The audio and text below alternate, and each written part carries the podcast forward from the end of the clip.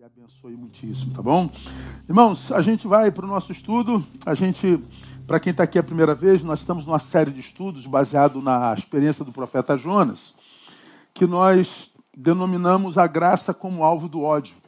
A história de Jonas é conhecida ah, por nós todos.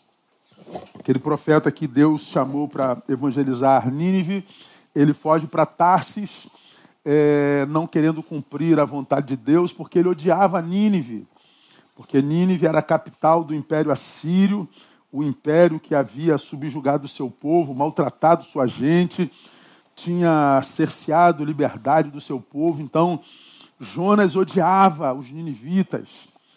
E quando Deus manda que ele vai pregar a sua graça para aquela cidade, ele se revolta e ele diz: Não, para aquela cidade não, para qualquer lugar do mundo tu me mandas, mas para Nínive não. Graça sobre aquela gente de jeito nenhum. Aí você conhece a história: ele entra no navio para Tarsis, aquele navio é, está no mar e o mar em capela, o mar passa por uma tempestade gigantesca. Todos dentro daquele barco começam a orar, cada um ao seu Deus, diz a sua palavra para que eles saibam por que, que aquela tempestade estava daquele jeito, porque era uma tempestade que era anormal. Os, os marinheiros não conheciam uma tempestade daquela natureza.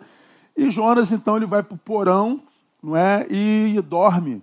É, todos os incrédulos orando e o crente dormindo. Eles vão lá, acordam Jonas e diz: Cara, clama ao teu Deus, pode ser que ele tenha misericórdia de nós. E Jonas diz: Eu sou a maldição, eu sou a razão da desgraça desse barco. Me joguem no mar que o problema acaba, o problema sou eu. Ele é jogado no barco, a Bíblia diz que um grande peixe o engole, lá ele passa três, três dias na, no ventre do grande peixe, e o grande, ele ora ao Senhor e o grande peixe o vomita em Nínive, e ele chega em Nínive. Em Nínive ele prega o pior sermão que ele podia pregar. Ele não foi pregador, ele foi pregador. Ele pregou com raiva, ele pregou com ódio, ele pregou tão mal que era para que ninguém entendesse e se convertesse. Mas quem faz a obra é o Espírito Santo, não é o pregador. Toda a cidade se converte. E o resultado foi esse que nós vimos ah, aí no capítulo 3, verso 10, e no 4.1. Viu Deus o que fizeram, como se converteram do seu mau caminho, e Deus se arrependeu do mal que tinha dito lhes faria e não fez. Então Deus perdoa a cidade de Nínive, aquela gente que Jonas queria que morresse, aquela, Jonas, aquela, aquela gente sobre quem Jonas nutria ódio, Deus se libera do seu amor e lhe perdoa de todo o mal. Aí no versículo 1 do capítulo 4, nós vemos o Senhor dizendo: Mas isso desagradou extremamente a Jonas. Ele ficou irado. O Senhor ama a cidade e Jonas fica irado com o amor de Deus. E ele abre a boca e diz: e orou ao Senhor e disse: Ah, Senhor, não foi isso que eu disse, estando ainda na minha terra? Por isso é que me apressei a fugir para Tarse, pois eu sabia que és um Deus compassivo e misericordioso, longânimo e grande em benignidade, e que te arrepende do mal. Agora, ó Senhor, tira minha vida, pois melhor me é morrer do que viver. Veja, Deus libera a sua graça sobre uma cidade de 120 mil habitantes e Jonas fica com raiva. Ele odiou aquela graça sobre a vida dos seus inimigos. Quando o ódio faz da graça o seu alvo, quando a graça é alvo do ódio. E esse ódio pela graça é inconsciente. Jonas, ele chega a um estado de alma tão adoecido, tão adoecido, que ele passa a odiar a graça de Deus. Ah, Senhor, eu sabia que tu és benigno, misericordioso, longânimo em perdoar, por isso que eu fugi do Senhor. Ora, ele queria que o Senhor fosse o quê? Malvado, perverso, vingativo. E se, Deus fosse malvado, perverso e vingativo, Jonas ficaria vivo? Para os crentes modernos que querem punição, punição, punição, que vivem expondo o pecado de todo mundo, você acha que se Deus fosse vingativo, um, um Deus punitivo, você que acusa ficaria vivo? É, Jonas acha que ficaria. Jonas adoeceu. Por que, que Jonas adoece e passa, adoece a um nível tão profundo que ele passou a odiar a graça de Deus? Nós falamos nos outros três encontros, por causa do valor que ele imprime à palavra de Deus. Deus o manda para um lado, ele vai para o outro. Ou seja, o que Deus diz não faz sentido para Jonas se o que Deus diz contraria a vontade e o desejo de Jonas. Então, o valor que Jonas imprime à palavra era pequeno demais, por isso que ele foi deformado. E eu acho que isso acontece exatamente hoje. Não, pastor, eu não, eu não, eu não, eu não, eu não desconsidero o valor da palavra. Ora, e qual o valor que você dá à palavra? É só você ver quanto tempo você passa com a palavra.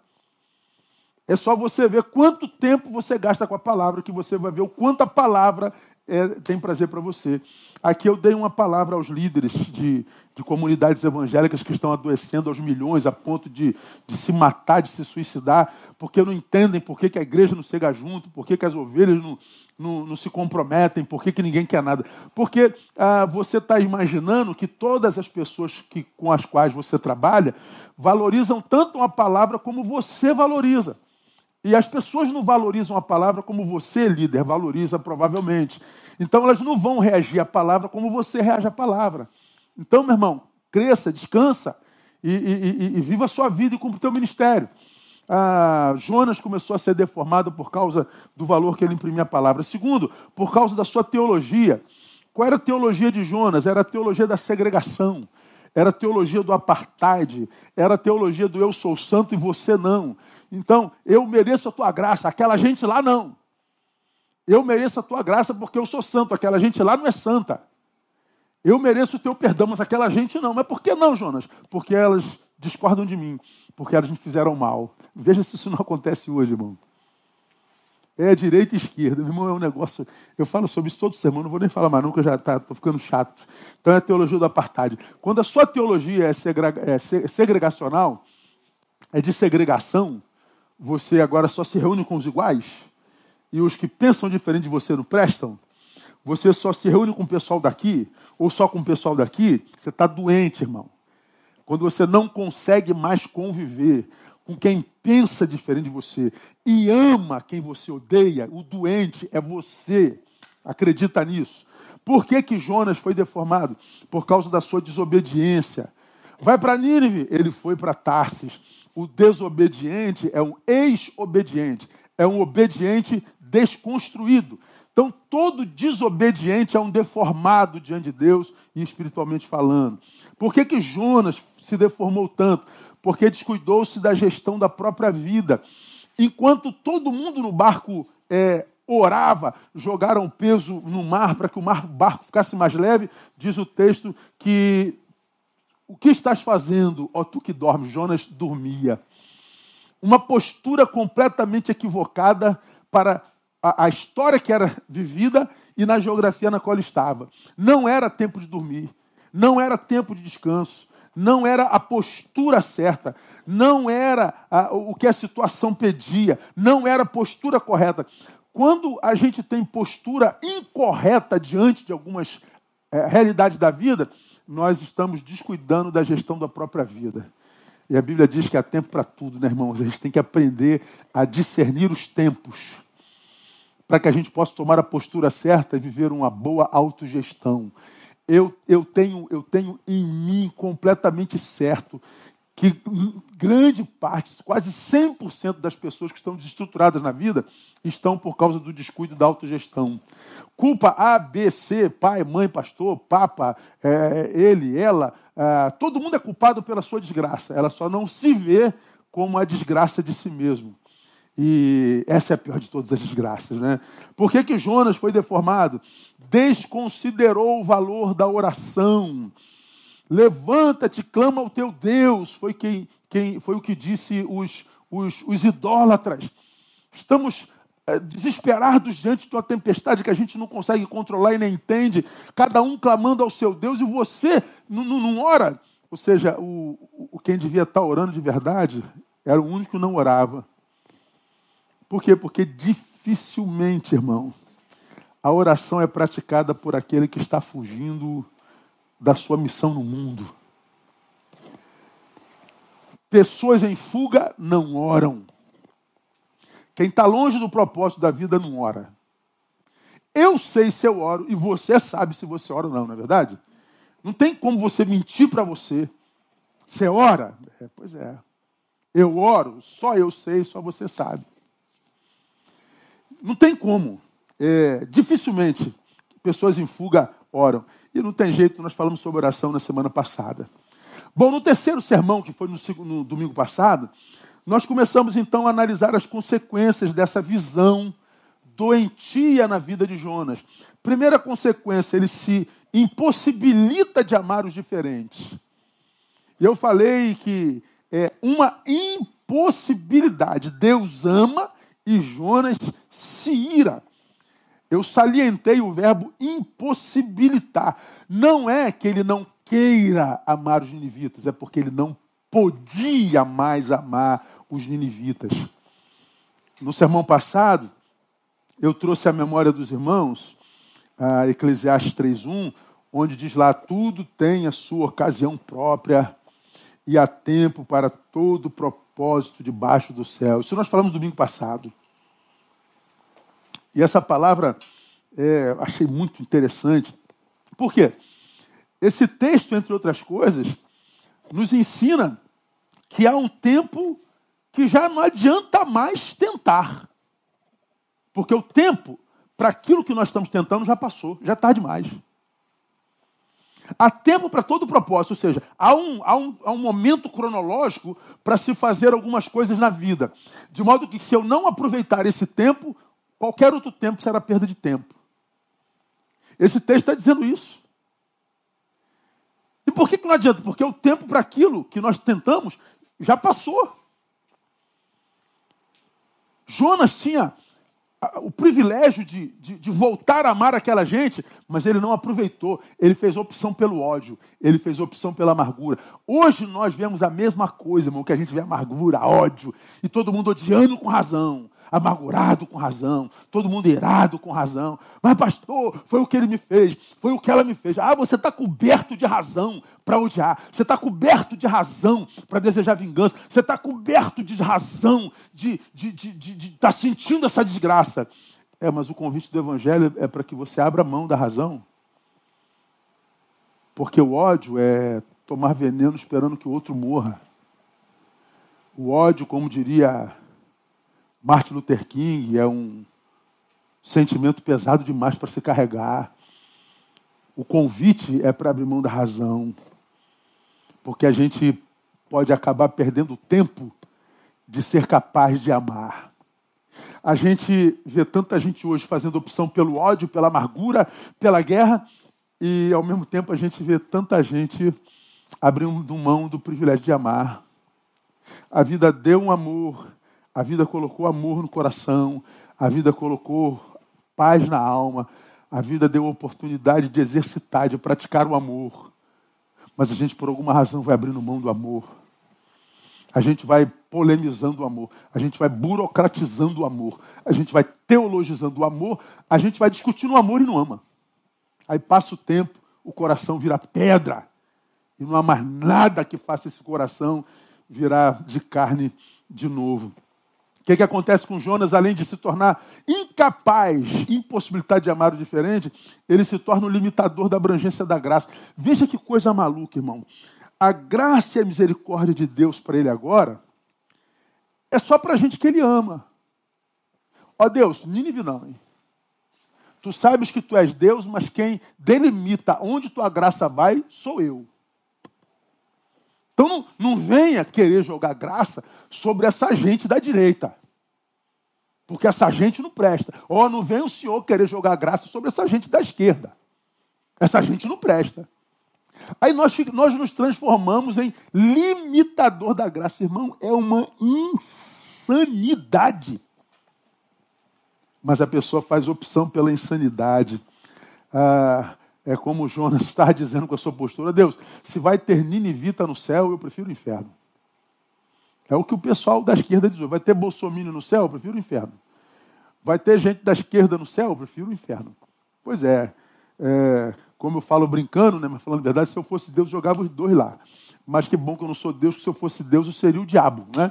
Então, que bom que a graça de Deus é grande e o Espírito Santo intercede por nós com gemidos inexprimíveis, porque quando a gente é deformado, a gente fala bobagem, a gente sente o que não deveria sentir, a gente se torna limitador da abrangência da graça de Deus, porque quando a gente é saudável, irmão, a gente celebra a vitória do outro, a gente celebra a alegria do outro e não a punição do outro. Hoje nós evangélicos somos muito mais conhecidos pelo nosso denuncismo, o pecado dele, o pecado dela, o pecado deles, a teologia equivocada deles, a, a, a, a inconsistência da espiritualidade deles. A gente vive denunciando.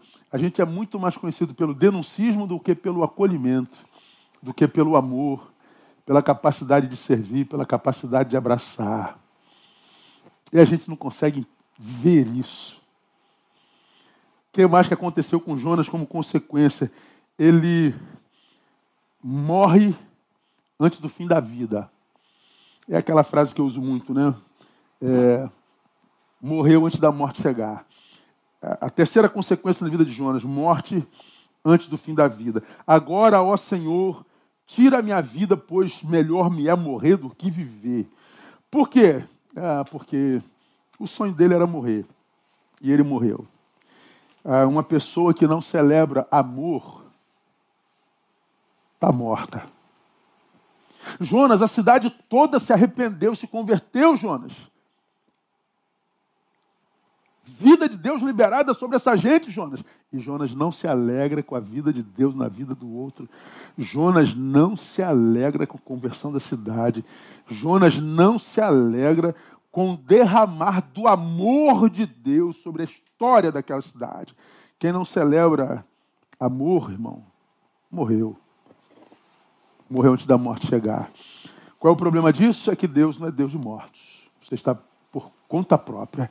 Eu acho que isso justifica porque que nós temos tantos suicídios no mundo hoje. Só se mata quem já morreu antes nos afetos. Só dá fim à vida biológica quem morreu na, na sua espiritualidade. Só dá fim à vida biológica para aquele cuja vida biológica virou um castigo. Porque para quem vive, o que ele vai fazer é cuidar da saúde biológica. Ele vai cuidar dos seus afetos, ele vai cuidar da sua alimentação, ele vai se exercitar, ele vai querer viver muito mais. São as consequências na vida de Jonas. Agora, hoje, irmãos, nesses 25 minutos que a gente tem, a gente entra numa nova fase dessa história de Jonas, que a gente já conhece bem, tirando algumas lições práticas para a nossa vida, para o nosso cotidiano. Além de tudo que a gente aprendeu nesses três últimos encontros, que outras lições a gente tira para a nossa vida prática, para a nossa vida cotidiana? Primeira dessas lições: nossas ideologias, elas podem sim, sim anular as ideias de Deus para nós a minha ideologia pode anular a ideia de Deus para nós. Quais são as ideias de Deus para nós? Deus, quais são as ideias que tu tens para mim, hein, Deus? Bom, você vai na palavra e você vê as ideias que Deus tem para nós. Você vai ver a vontade de Deus para nós. E o que eu aprendo na vida de Jonas é que as minhas ideias, as minhas ideologias, podem anular as ideias de Deus para mim. Veja só. Jonas tinha uma ideia formada. Mas a de Deus era outra.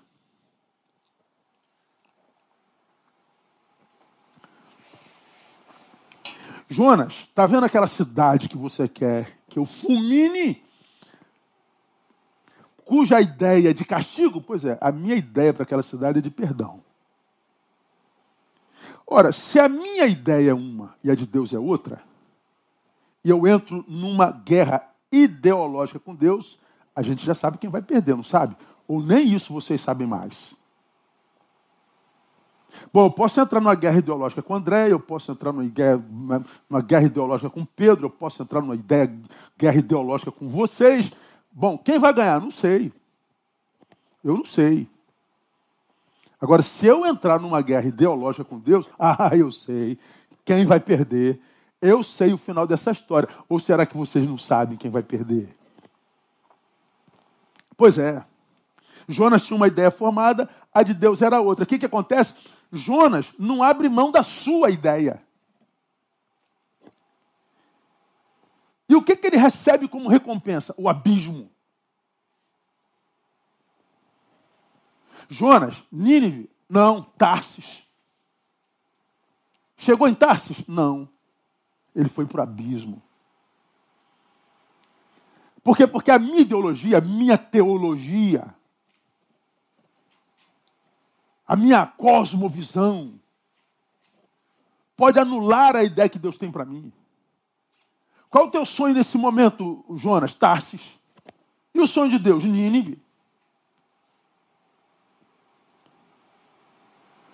Então abre mão da tua vontade, se a vontade de Deus é outra. Não, não abre mão da minha vontade. Vontade de Deus eu não faço, se a vontade de Deus não foi igual a mim, então você vai para o abismo. Aí você fala assim, foi Deus quem jogou no abismo? Não foi não. Foi Deus que castigou Jonas, não. Jonas foi salvo pela soberania de Deus na vida daquele peixe. Quem jogou Jonas no fundo do abismo foi sua postura. E as mãos que a sua postura equivocada usou foi a dos marinheiros. A maldição do barco sou eu. Me jogue no fundo do mar, que a maldição acaba. E quando eles jogaram Jonas no fundo do mar, a maldição acabou mesmo. E a tendência de um ser humano no fundo do mar é morrer afogado. Então o peixe não foi castigo de Deus, foi amor de Deus. Agora, o ventre de um peixe é a geografia ideal para um ser humano? Lógico que não. Mas muitas vezes, estarmos longe da geografia ideal para nós não é castigo de Deus, é uma bênção de Deus. Quantos de vocês estão fora do lugar que deveria estar? Quantos de vocês estão na geografia de dor, fétida, que deveria ser o, o, o intestino daquele peixe, o estômago daquele peixe?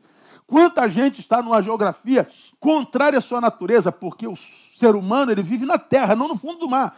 Mas ele viveu lá três dias, numa geografia contrária, e você diz: Meu Deus, como é que eu vim parar nessa desgraça de lugar, nesse lugar fétido, nessa escuridão? Como é que eu vim parar aqui? Deus me abandonou. Não, Deus está te amando. Aí esse lugar é a expressão do amor de Deus. E por que, que é a expressão do amor de Deus? Porque a tua ideologia anulou as ideias e a vontade de Deus na sua vida. Eu estava vindo para cá, estava vendo um, um anúncio de uma igreja falando sobre o Jesus cancelado. Aí lá está a imagem do Jesus que, que diz ter sido ideal, aquele Jesus negro. E aí você vê o escrito, você vê como que a tendência daquela igreja é completamente esquerdista. E como você vê algumas tendências de algumas igrejas de Jesus Cristo completamente direitista. E quem vê Jesus na direita está coberto de razão de que Jesus é de direita, e quem está na esquerda está coberto de razão e de certeza de que Jesus é da esquerda. O triste é que quem vê Jesus de esquerda não consegue imaginar o da direita aqui com ele. E quem vê Jesus completamente de direita não consegue imaginar o de esquerda com ele. Ou seja, no Jesus de direita, o de esquerda não cabe. No Jesus de esquerda, o de direita não cabe. Mas ambos estão completamente certos de que Jesus ou é de direita ou é de esquerda. E não tem discussão. Não me venha, pastor, dizer que sou é, é, é desse ou daquele e, e, e se descrente. É, é, pois é.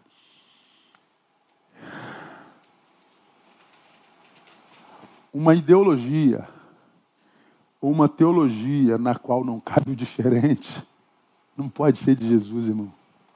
Eu não posso ter uma igreja de esquerda onde o pessoal de direita não caiba e não se sinta bem. Eu não posso ter uma igreja de direita onde o pessoal de esquerda não se sinta bem, se sinta excluído. Eu acho que na igreja de Jesus tem que caber a todos. Na igreja de Jesus tem que ter lugar para todo mundo na igreja de Jesus deve haver assuntos que sejam maiores do que a política. Na igreja de Jesus deve ter práticas que sejam superiores a estas. Jonas tinha uma ideia formada, mas a de Deus era outra. Como Jonas não abre mão da sua ideia, o que lhe sobra é o abismo. Aí a gente fica perguntando, mas por que, pastor, que essa teologia da segregação tomou o mundo hoje? Por que, que esse, essa questão ideológica hoje é tão enraizado na vida das pessoas? Por que, que as pessoas estão nesse estado beligerante, pastor? Eu acho que Jonas ensina a gente. Sabe por quê? É, capítulo 2, versículo 8. Bota para mim esse meu. Está em Jonas esse versículo aí, tá? Os que se apegam aos vãos ídolos afastam de si a misericórdia.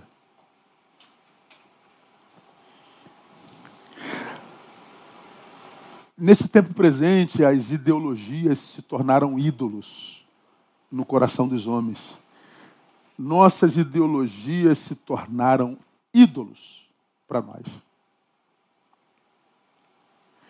E esse texto diz que os ídolos vãos afastam de nós a misericórdia.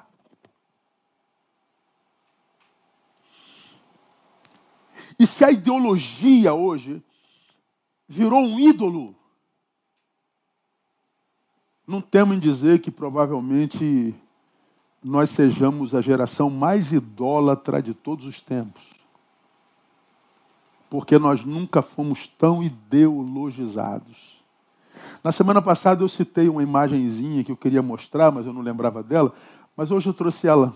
Coloca aí para mim, Pedro para você ver. Você já viu, se eu vi, você, se eu vi alguma coisa na rede, você já viu há 30 anos atrás. Olha essa, olha essa imagem aí. Tu está muito ideologizado. Aí o outro diz, sério? Aí um só tem uma cruzinha no coração, olha o corpo do outro. É o corpo do outro. Mas o ideologizado é o que tem uma cruzinha apenas. Hoje nós temos tantas ideologias, pode tirar. A gente briga por tanta coisa. A gente briga por tantos ismos. E se a gente amasse como cristãos a Jesus, como a gente ama algumas ideologias, se você brigasse por, por, por aquilo que Jesus brigou, como você briga pela tua ideologia, eu acho que o nosso mundo estaria muito melhor. Então, com Jonas, eu aprendo que a minha ideologia ela pode anular as ideias que Deus tem para mim. Eu preciso ter uma ideia do mundo. Claro que eu tenho que ter. É claro que eu tenho que ter uma visão a respeito do meu tempo. Claro que eu tenho que ter. Claro que viver é viver política. Nós somos seres da polis. Não tem como passar pela vida sem política. Mas a nossa política não precisa ser partidária. Porque se eu sou desse partido, é claro que eu me torno automaticamente inimigo daquele. E porque eu me tornei inimigo daquele, eu perco a competência para ver qualquer virtude lá. Isso é uma realidade para qualquer partido. E o reino transcende a qualquer partido. O reino não pertence a ideologia alguma e nem se submete a nenhuma delas a não ser que seja da reconciliação. Então, como, como, como a gente trabalha com gente, e você não tem como conhecer a minha agenda e eu não conheço a sua, a diferença é que eu não me meto na sua e um monte de gente se mete na minha. E é um direito teu se meter, mas agora se meter, mas a forma como responde a sua intromissão também é problema meu, por isso eu não respondo a ninguém, porque tudo que dizem a respeito do outro é a partir da nossa imaginação e não do nosso conhecimento. A gente lida com tanta dor, irmão, com tanta frustração, a gente lida com tanta angústia, de segunda a segunda, de manhã à noite. A gente tem a nossa vida conectada com tantas dores num tempo como esse, que se meter em alguns assuntos é quase que se se cometer um suicídio afetivo, porque são assuntos tão pequenos, tão tolos, diante das dores com as quais a gente lida, que a gente se, se vilipendiaria se a gente se metesse em, em algumas discussões tão tolas.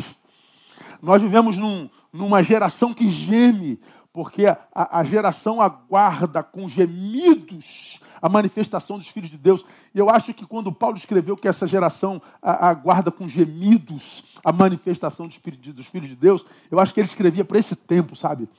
Porque o que a gente vê hoje são gemidos. E como eu preguei alguns domingos atrás, gemidos expressos através de angustiantes silêncios. É o gemido do silêncio. Ah, quanta gente gemendo em silêncio.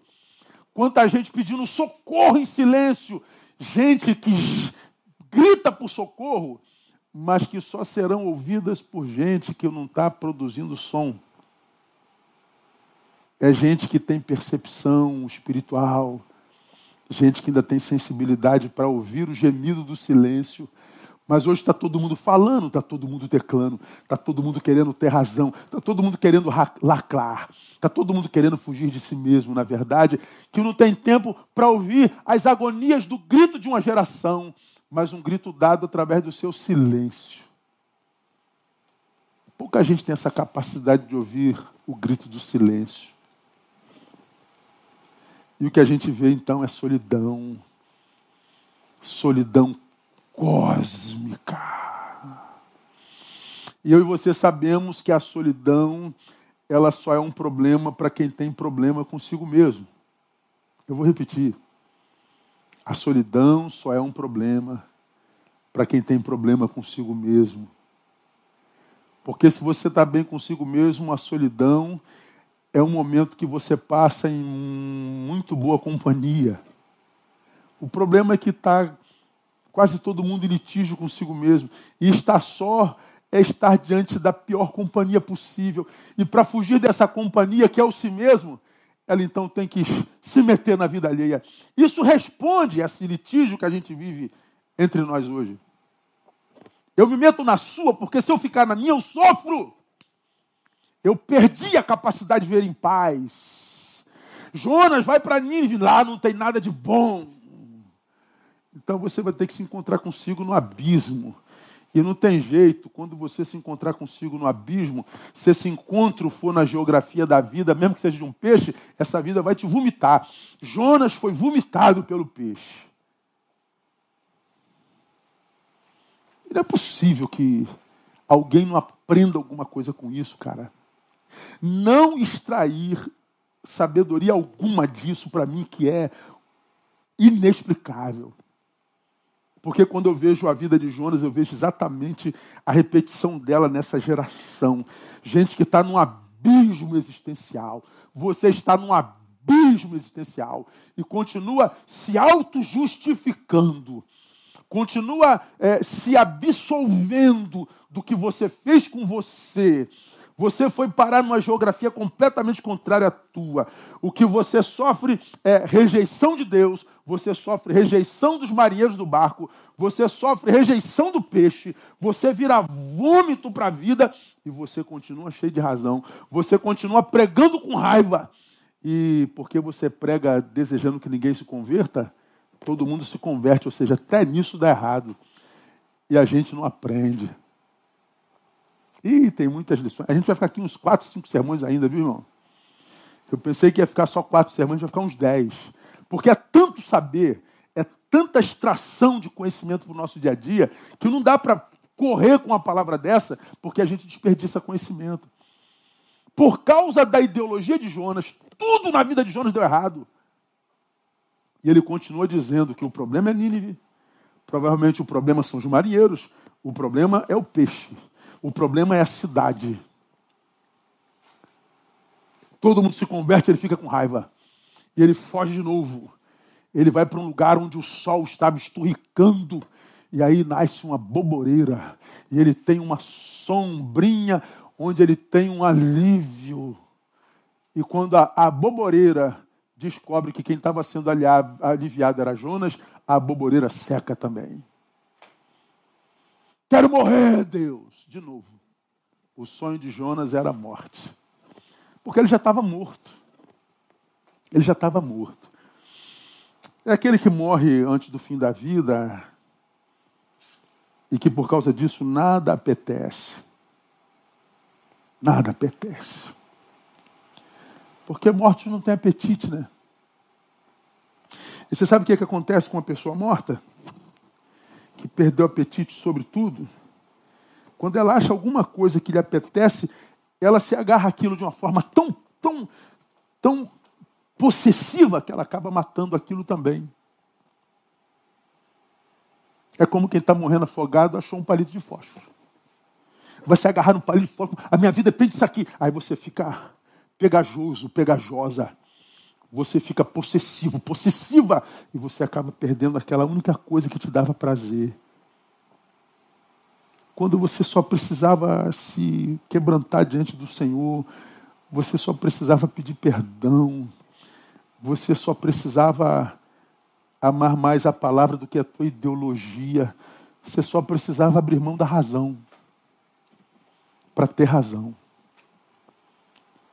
Mas o ego diz: não, não abro mão da minha razão.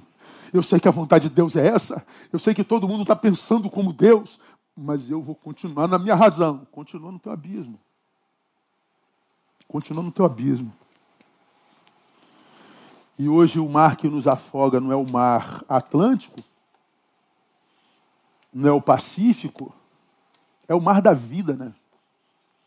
Os peixes grandes são as circunstâncias que vão nos devorando, que vão nos mastigando devagar, que vão nos vomitando de todo lugar pelo qual a gente passa. A gente vai se tornando persona não grata para a vida.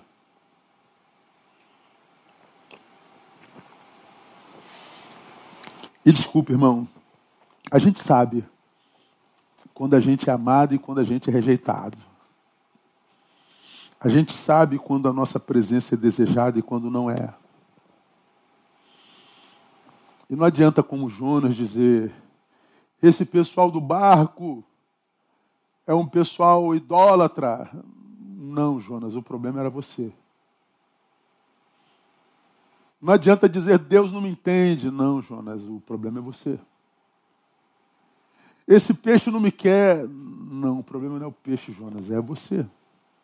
Essa boboreira secou, injusta. Não, Jonas, o problema é você, Jonas.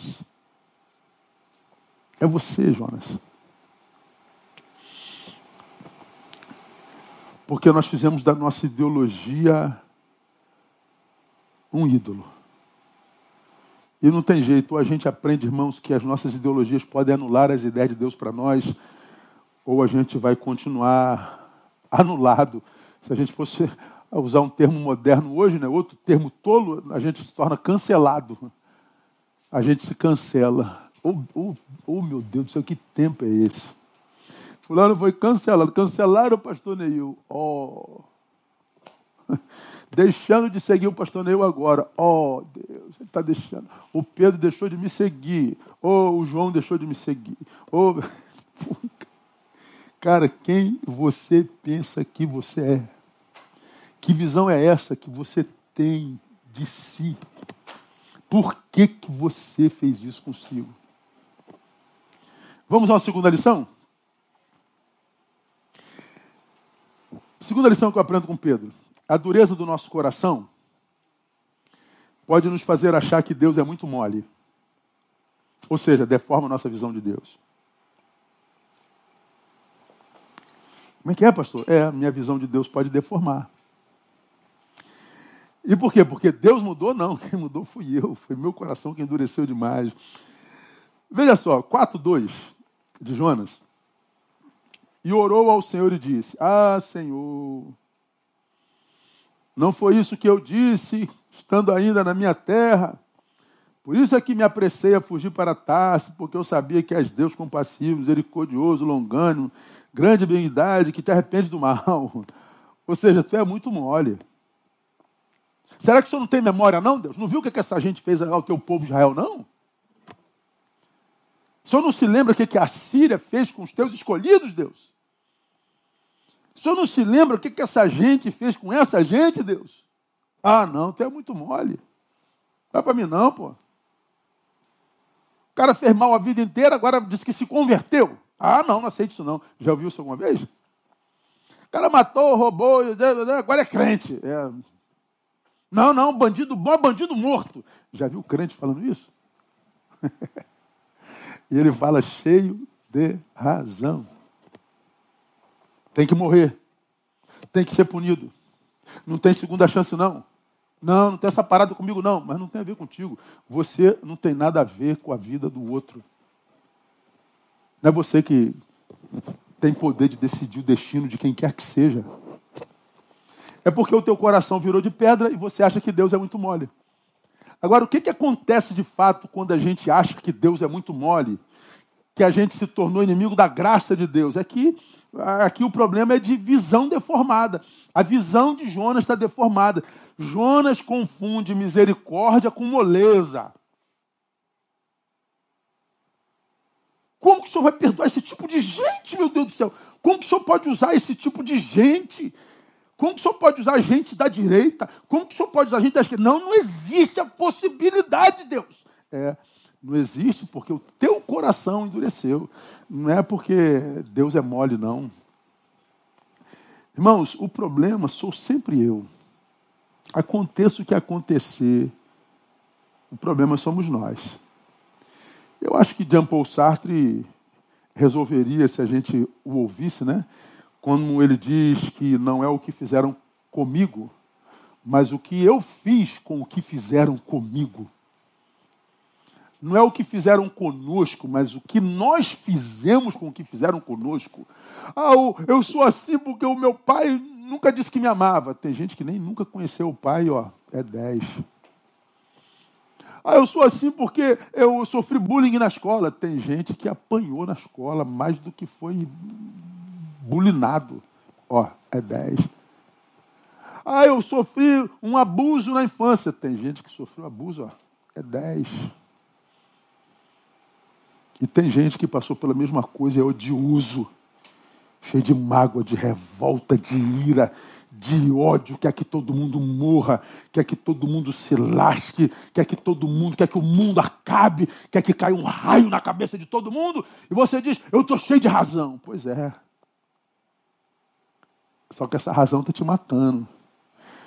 José foi vendido pelos irmãos como escravo e disseram para o pai dele que ele tinha morrido. José se torna governador.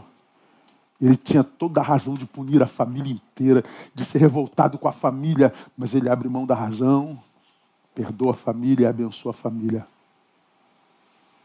Jesus tinha toda a razão para punir aqueles soldados romanos, para punir os apóstolos todos que o, o abandonaram e para punir aquela geração inteira. Jesus abre mão da razão e diz: Pai, perdoa-lhes, eles não sabem o que fazem. Paulo tinha razão para odiar o sumo sacerdote que o prendeu, lhe deu um murro na boca. E ele pede perdão porque ele diz: Eu não sabia que você era sumo sacerdote, que tinha autoridade investida por Deus, mesmo sendo um calhorda.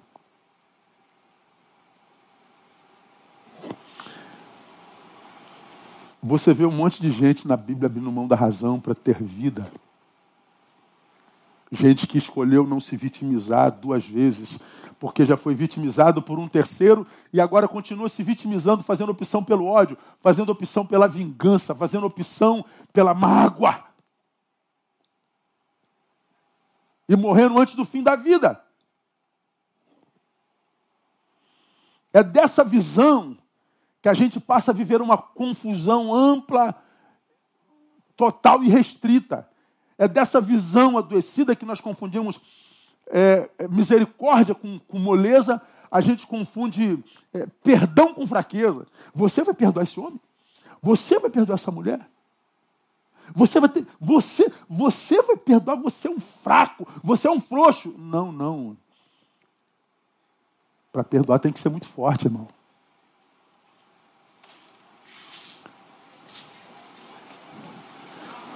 Perdão é uma questão de amor próprio. Eu não perdoo o outro porque ele merece, eu perdoo o outro porque eu me amo. Mas quando eu adoeci, Eu confundo perdão com fraqueza. Eu confundo autoridade com autoritarismo. Você tem um, um líder de Deus sobre a tua vida e o teu líder é, te, te, te, disciplina em amor, te mostrando verdade. Mas você é autoritarismo, porque o meu líder, que tem histórico de Deus na vida, discordou de mim agora e agora ele é autoritário, ele não presta. Aí você se torna um rebelde. Você vive em rebelião. E a gente tem um mundo de rebelião. Porque a rebelião nasce no céu, né? Subirei acima do trono de Deus. Ou seja, Deus é injusto. Deus no trono não está regendo com seriedade. Olha que loucura se não é diabólico um negócio desse. É por causa dessa visão doente que a gente confunde num tempo como hoje é, bom senso com falta de fé. Ah, você não abriu a sua igreja porque você não tem fé. Não, pode ser bom senso. Como a gente confunde também insensatez com fé de verdade.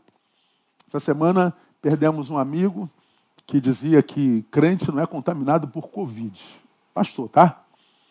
Nunca fechou a igreja. Lá do norte do país. Não, não era amigo, era um conhecido.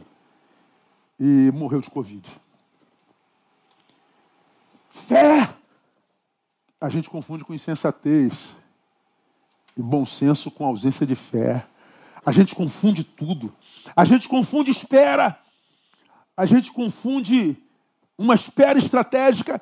Vai lá, vai. Não, não, calma, calma, vamos analisar um pouco mais. A gente não tem. Não, não, não dá para esperar. A gente confunde espera com lerdeza. Aí a gente vai sem capacidade de esperar, estrategicamente e em paz, a gente se torna precipitado e quebra a cara na vida.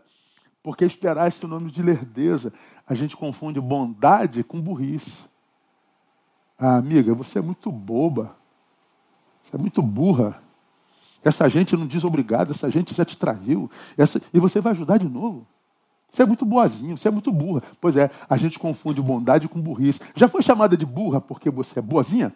Você já foi chamado de burro porque você é bonzinho? Porque você é generoso? Porque você é gentil? É, quanta gente a gente chama de burro porque é bom. Porque a alma é boa. E porque foi chamado de burro, deixa de promover bondade. Ah, irmão, como eu aprendo com Jonas, cara. Percebam, vocês todos, que a ideologia de Jonas desconfigura nele a visão que ele tem de Deus. Está vendo? Por isso que eu fugi do Senhor. Cheio de amor, misericordioso, bondoso, longânimo. Quem é que foge de alguém bondoso, longânimo, generoso? Quem é que foge de gente assim, meu Deus do céu? A gente foge de gente ruim. Mas Jonas, por causa da sua ideologia, por causa da sua ideologia, da sua teologia, desconfigura nele a visão que tem de Deus. E, consequentemente, porque Deus foi desconfigurado nele, é desconfigurada a sua cosmovisão, a sua visão de mundo, de tudo à sua volta. Mudou tudo. E esse fenômeno aconteceu no Brasil de 2016 para cá. Antes de 2016, a política não era um assunto recorrente nas mesas e nas casas e na vida dos brasileiros. Mas de 2016 para cá só se fala nisso como que se nós fôssemos esse ser absolutamente politizado de verdade e estivéssemos muito preocupados com a corrupção de fato de verdade. O que está preocupado com a corrupção é aquele que se vê a caneta em cima da mesa, ele leva, ele avança o sinal, ele estaciona na vaga do, do, do, do, do cadeirante, ele estaciona na vaga do idoso, ele, ele avança o sinal, ele não respeita o mais velho, ele é ingrato, ele é um corrupto, ele quebra o BRT todo, ele quebra o banheiro público, ele quebra a praça, ele estraga a própria vida todinha, ele é maledicente, ele é mentiroso, ele é hipócrita, mas ele diz: Eu vou salvar o mundo. Não arruma a cama, como eu já disse aqui.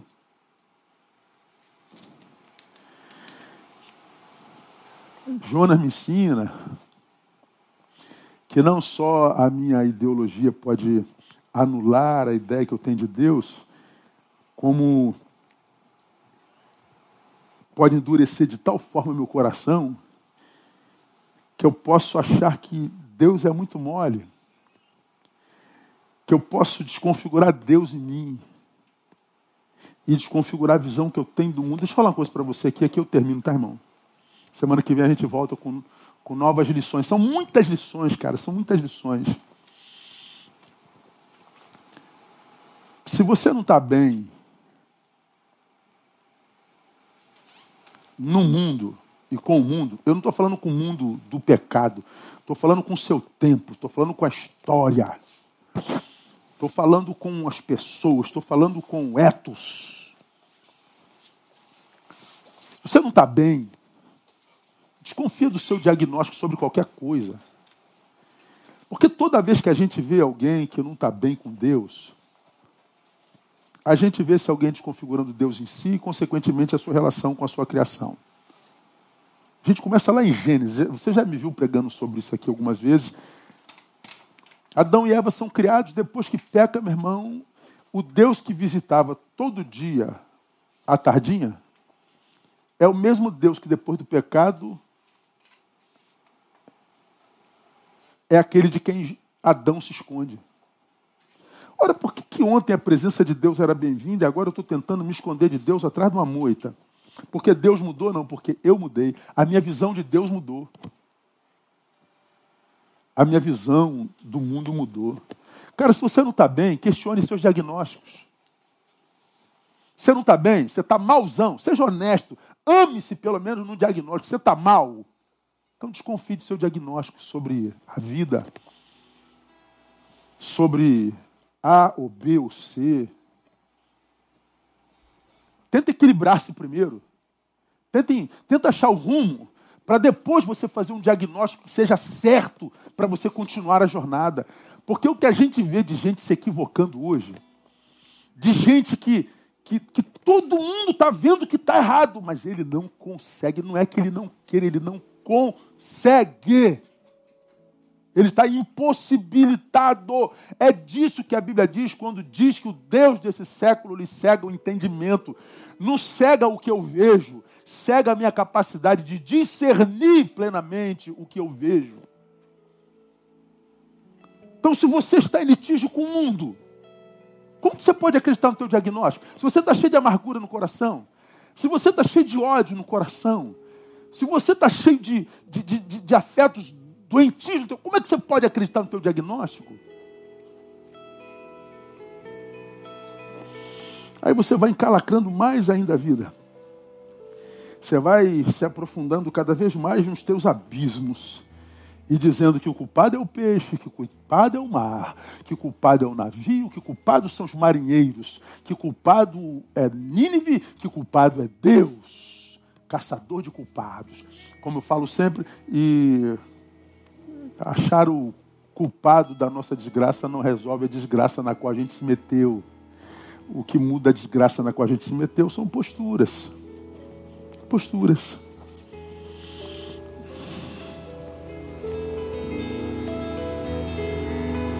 Esse é o tempo dos meus quase 55 anos de vida com o qual eu tenho mais dificuldade. Já falei isso mil vezes. E o culpado é o tempo? não é não. Sou eu. O culpado é sempre a gente. Sempre a gente. À medida que a gente vai envelhecendo, terminando aqui, tá, gente? A gente vai perdendo o interesse de tentar explicar isso, isso, aquilo para quem quer que seja. A gente só quer viver a vida. Eu não sei se é porque a gente, quanto mais velho e mais próximo da morte, a gente vai largando mão de bobagenzinhas. Explique isso, justifica, não justifica nada. Ah, fulano tem que? Tem nada. Tem se a gente quiser. A gente que vai envelhecendo, a gente vai perdendo essa necessidade de ser aceito, aplaudido, seguido, babado, lacrado. A gente só quer aproveitar o dia, carpe diem. Porque a gente não sabe se vai estar aqui amanhã.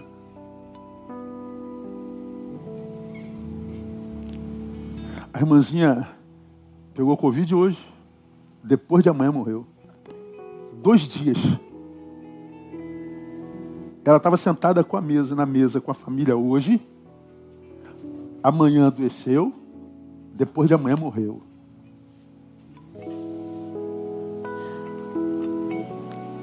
Perder tempo com tolice.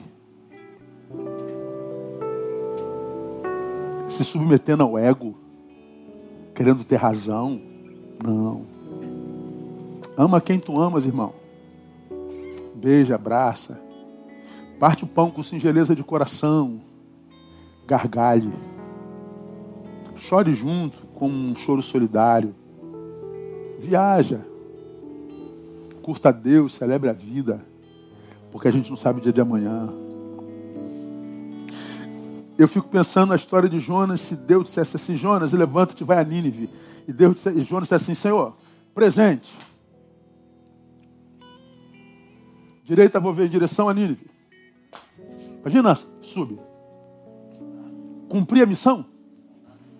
Missão dada, missão cumprida. Deus, tu sabe que meu coração está lá, não está? Mas eu abro mão do meu coração, da minha vontade, vou fazer a tua vontade. E Nínive se converte. Imagina quanto tempo Jonas teria ganho na vida. Imagina a recompensa do alto se ele só obedecesse. Eu achei que me arrepiar quando eu penso um desse.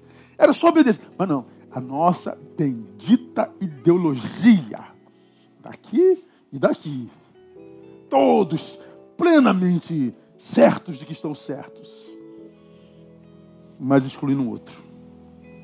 E querem botar Jesus aqui ou aqui. E chama isso de sabedoria. É um tempo difícil, porque é tanto desperdício de vida com coisas tolas. É tanta procrastinação, é tanta falta de amor próprio, é tanta guerra que não vai chegar a lugar nenhum. Não há vencedores. Quando você podia estar sentado à mesa, partindo pão com singeleza de coração. Então, meu irmão, é, pega esse sermão hoje, ouve amanhã de novo no ônibus, como eu digo sempre. Anota aí tudo, que você não pegou, anota, anota, faz o teu caderninho, é, reestude, porque isso aqui é palavra de Deus, é vida, é estratégia do alto para cada um de nós, para um tempo presente, para um tempo que se chama hoje. Não desperdiça isso. Porque a história de Jonas é uma das histórias mais contemporâneas da Bíblia Sagrada. Depois de Jonas, nós vamos voltar a um estudo que eu já fiz com vocês numa outra ocasião, numa outra época, que, cara, me tem sido tão abençoador eu estou ansioso para compartilhar com vocês o que vem depois de Jonas. Estou ansioso, que me tem abençoado tanto, sim. Ah, vocês vão ver, a, a, Bíblia é tão atual, tão atual, que a gente só não aprende porque o, Deus do século cegou o entendimento mesmo. Então, a, a gente semeia a santa palavra esperando que tenha alguém do lado de lá semeando, mesmo que lá no fundo a gente tenha a sensação de que a gente lança pérolas a porcos. Então não seja a parte da manada que desperdiça pérolas. Ame-se. Pega essa pérola e usa dessa pérola para você voltar a viver a ideia de Deus para você. Para você voltar a amar, inclusive os diferentes. Para você voltar a praticar o silêncio. Para que você possa ouvir os gemidos do silêncio por sensibilidade. E que Deus nos abençoe a todos. Amém, amados? Deus abençoe você. Vamos ouvir Valéria mais uma vez. E a gente vai sair celebrando ao Senhor, o Senhor da vida. E eu aguardo vocês às 18 horas. 18 horas nós vamos falar sobre um tema importante. Reino é de Deus ou é meu? Porque parece que tem havido muita confusão, né? O reino é de Deus não é meu. Nós não somos donos de nada. Vamos aprender um pouquinho sobre isso? Uma palavra muito interessante que eu tenho certeza vai abençoar o teu coração. Vamos orar? Que Deus faça essa palavra calar no teu coração e que ela, como semente, possa produzir a 30, 60 e a 100 por um. Vamos orar. Pai, muito obrigado. A tua palavra é absurdamente atual. Como ela diz a respeito de si mesmo: passarão os céus e a terra, minha palavra permanece para sempre. Atualíssima. E uma vez que isso é verdade, nós oramos como Isaías. Dá-nos ouvidos de discípulos, para que nós possamos ouvir, reter entender e praticar, para que nós possamos viver os ideais do Senhor para nós e as tuas ideias. Pai, se a nossa ideologia entre litígio com a tua, dá-nos maturidade, sabedoria, amor próprio para abrirmos mão da nossa, para que possamos ir até Nínive, fazer o que não queremos, mas que tu queres. Porque nós sabemos, ó Deus, na experiência de Jonas, que muito do que a nossa vida precisa está na mão daquele que a gente odeia. E que se a gente não aprender a amar aquele a quem a gente odeia, nós vamos viver é falta mesmo. Nós nos incapacitamos para a plenitude. Dá-nos essa graça, Deus, essa maturidade. Dá-nos um domingo abençoado na tua presença e que nesse domingo teu nome seja glorificado. Oramos no nome de Jesus, nosso Senhor que reina. Amém e amém. Deus abençoe você. Até logo mais às 18 horas. Te aguardo.